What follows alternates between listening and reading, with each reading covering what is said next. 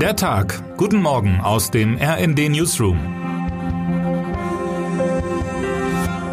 Es ist Sonntag, der 8. Januar. Heute vor 50 Jahren wurde in Deutschland zum ersten Mal die Sesamstraße ausgestrahlt. Nachdem Ernie, Bert und Grobi schon einen großen Auftritt in den Tagesthemen hatten, greifen auch wir in der Tag die klassischen Sesamstraßen-Fragewörter auf. Wer? Okay, diese Frage lässt sich leicht beantworten, denn wer sich hinter dem Kürzel DT verbirgt, ist relativ eindeutig. Donald Trump war in der Leitung, als die republikanische Abgeordnete Marjorie Taylor Greene mit ihrem Smartphone herumfuchtelte und die zwei Buchstaben auf dem Display leuchteten. Die Wahl zum Sprecher des US-Repräsentantenhauses drohte da endgültig im Chaos zu versinken. Dass sich schließlich im 15. Wahlgang noch eine Mehrheit für Kevin McCarthy fand, ist einem schmutzigen Deal mit dem Ex-Präsidenten DT zu verdanken. Diese Wahl kennt keinen Gewinner. McCarthy und die US-Demokratie gehen geschwächt aus dieser Schlammschlacht hervor. Wie?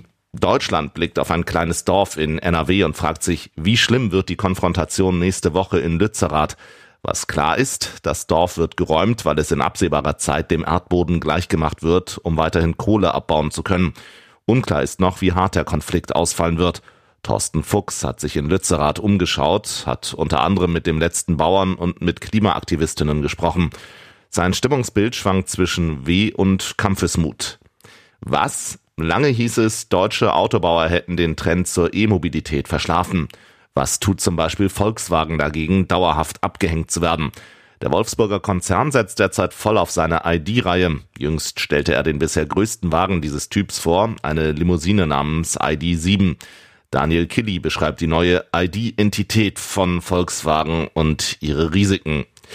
Wieso, weshalb, warum? Die Frage nach den großen Zusammenhängen ist nicht nur in Kindersendungen die schwierigste, aber manchmal sind die Antworten trivialer, als man zunächst denkt. Für den russischen Feldzug in der Ukraine gibt es zuweilen sehr profane Gründe, warum zum Beispiel Putins Koch, der Chef der Söldnergruppe Wagner, unbedingt Bachmut einnehmen will. Laut Einschätzung der Vereinigten Staaten ist Jewgeni Prigoschin vor allem daran interessiert, die Kontrolle über die Salz- und Gipsminen in der Nähe der Stadt zu erlangen. Warum Salz und Gips mehr wert sein sollen als Menschenleben, bleibt allerdings unergründlich. Termine des Tages. SPD-Präsidium und Parteivorstand beginnen ihre Klausur zum Jahresstart. Wer heute wichtig wird. Heute werden gleich zwei Fernsehinterviews mit Prince Harry ausgestrahlt. Darin geht es um seinen autobiografischen Roman namens Spare Reserve.